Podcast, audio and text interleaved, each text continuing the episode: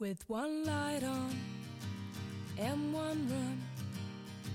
I know you're up 大家好，欢迎收听商业摄影聊聊天，我是老陆。one small step upon the stair. I know your look when I get there.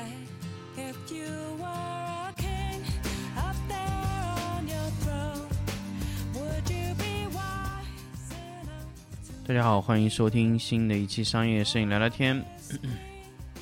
那么免费的节目呢，其实我们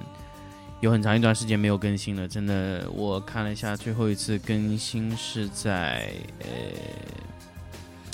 七月的四号，嗯，真的是非常非常呃长一段时间没有给大家更新啊。那么为什么呢？因为这一次呢，老卢去了一趟河南，河南的这个许村，然后呢，在那边参加了一个摄影师的一些会议啊，那当然做了一个可以说是分享吧，那一个比较有意思的一个一个一个分享的活动。那么其实主要更多的就是在那个会议上面去做了一些关于嗯。怎么说呢？更多的是关于一些未来对 LED 的一些发展的一些趋势啊。那么后来呢，结束了这个会议以后呢，我又去了一趟只有河南的戏剧幻城，在那里呢有了更多的见闻。所以我们一个一个来跟大家去分享我回来这段时间。首先，我们来说一说呃 CPA 的这个摄影展。其实我参与了这一次的 CPA 的这个摄影展啊，其实更多的是去聊了聊更多的关于一些嗯展的东西。其实我我我我个人认为啊，这个展的东西，就比如说 PK 赛啊，包括它的摄影摄影比赛哦，那其实它招了大量的高等的院校，比如说浙江传媒学院啊、浙江广厦职业技术学院啊、大连医科大学这一系列的传媒学校，大概有五六十个学校都投了稿，然后去做了一些评选。那么当然，呃，我我我不太知道，就是说这个这个展这个比赛的这个奖对他未来的这个在工作中有多大帮助。这个其实我也不敢特别的下定义去说这个东西有有有帮助或者没有帮助，因为这个东西关键看你是以哪种心态去理解这个奖。这个奖呢，嗯，可以说有一定的价值，因为它是老一辈的摄影师评论出来，比如说胡立宁啊，呃，贺建华，还有谢墨、张子亮，啊，还有。梁荣刚和梁健这一辈可以说是上一代的摄影师吧。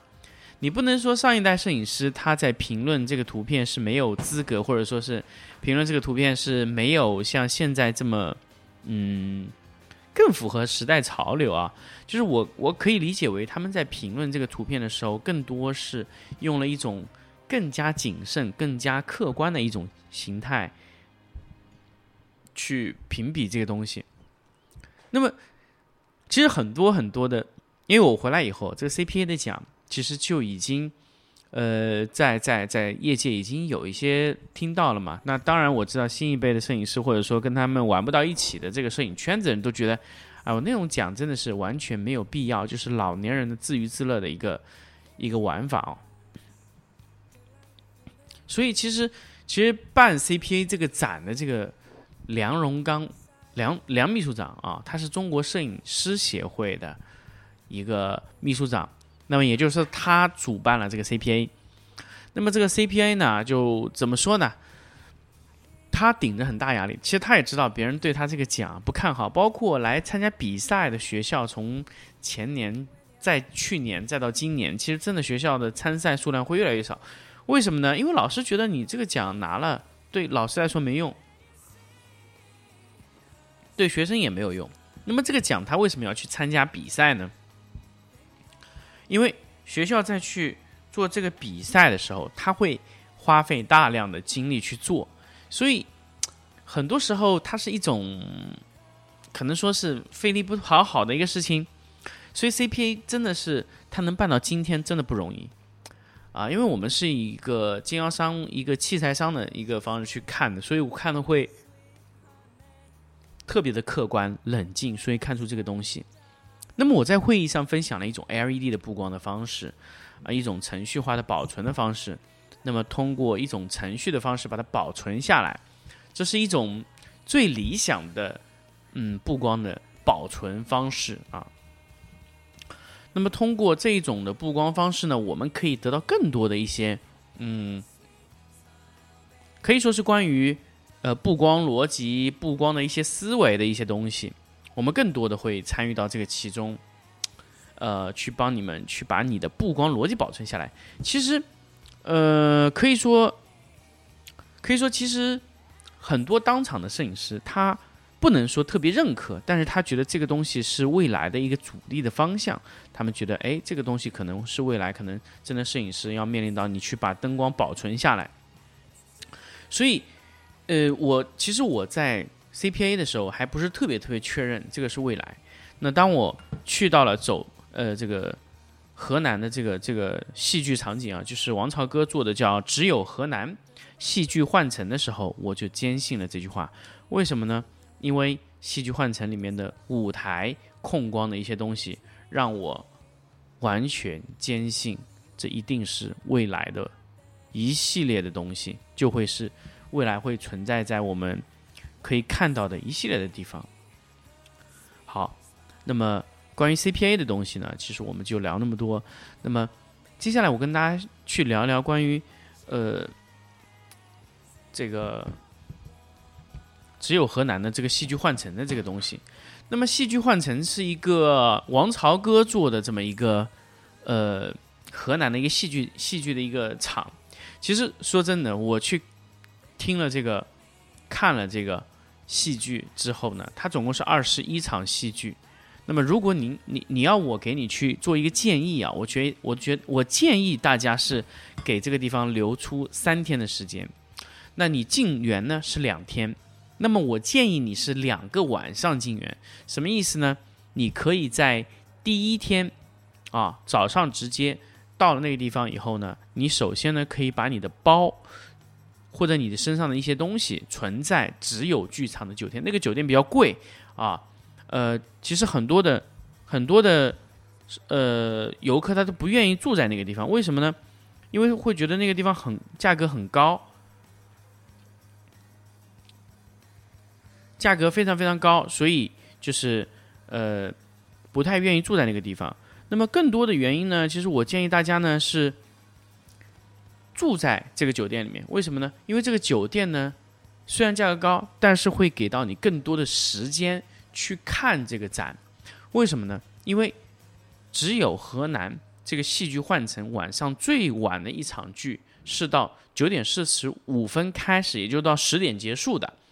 那么十点结束以后，其实你这个时候要赶回郑州的市区，再去住那个酒店，再早上赶过来，其实是非常非常费力的。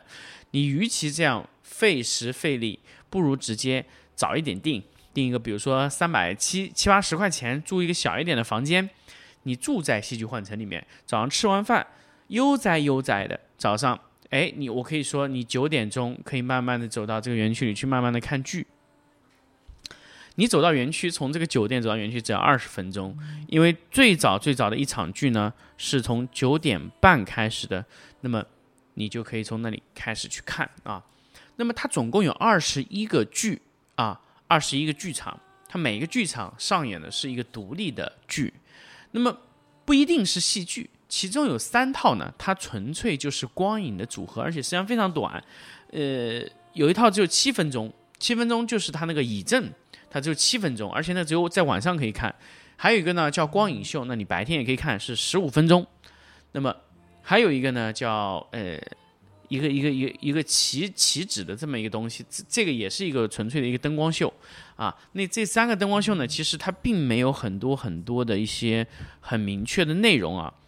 那么这种东西呢，其实我觉得你可以当成一种呃，你有时间可以去看的东西，尤其是那光影秀啊。还有那个以正啊，还有那个门口的那个《清明上河图》的那个演的这个这个这个投影的这个东西啊，我觉得你可以当做一个，嗯，有时间可以看的东西。但其实它里面其实其实几个非常大的剧，比如说《李家村》、呃《火车头》，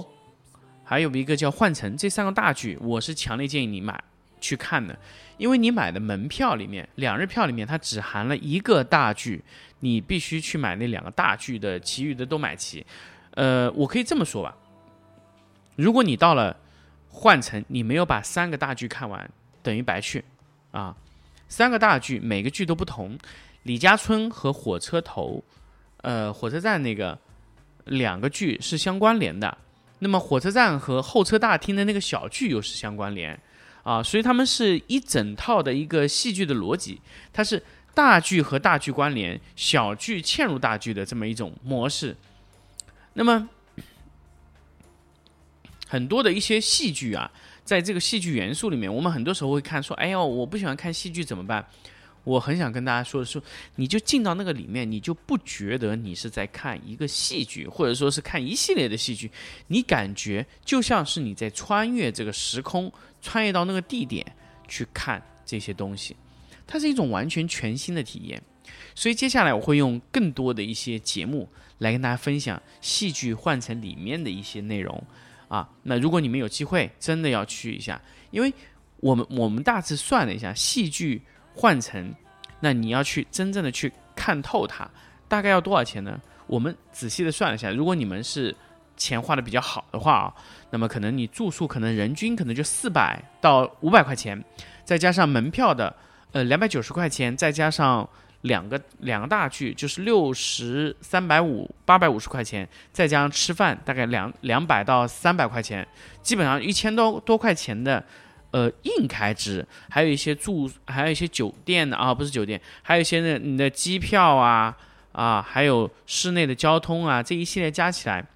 啊基本上不会太贵啊，人均我们估计啊就在两三千块钱，你能去到那个地方，整个看完。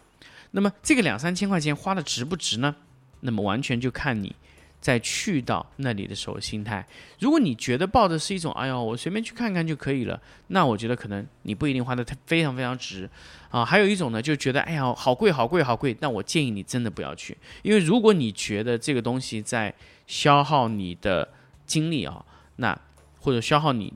就这个支出会让你得觉得是特别大的一个负担。那我强烈建议你不要去看，因为这个剧，它在进入这个剧场以后，其实它里面的消费其实还真的不怎么低啊，不怎么低。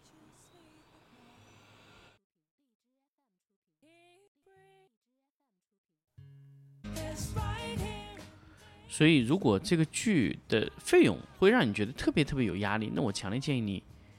不要去啊这个地方。那么，当你去到这个地方，首先你不要为你的支出去有压力，那么你会得到一种非常好的体验。你就像穿越到了一九四二年的河南，你就像穿越到了非常非常多年前的河南，他会感受到一种河南的完全新的一种文化。我希望更多的这样的剧啊，它能出现在不同的城市、不同的省份，给到大家更多更多不一样的体验。这真的是一个，我觉得你在中国不去。真的是一个巨大损失的演出。好，那么这期我们就说到这里，我们下期再见。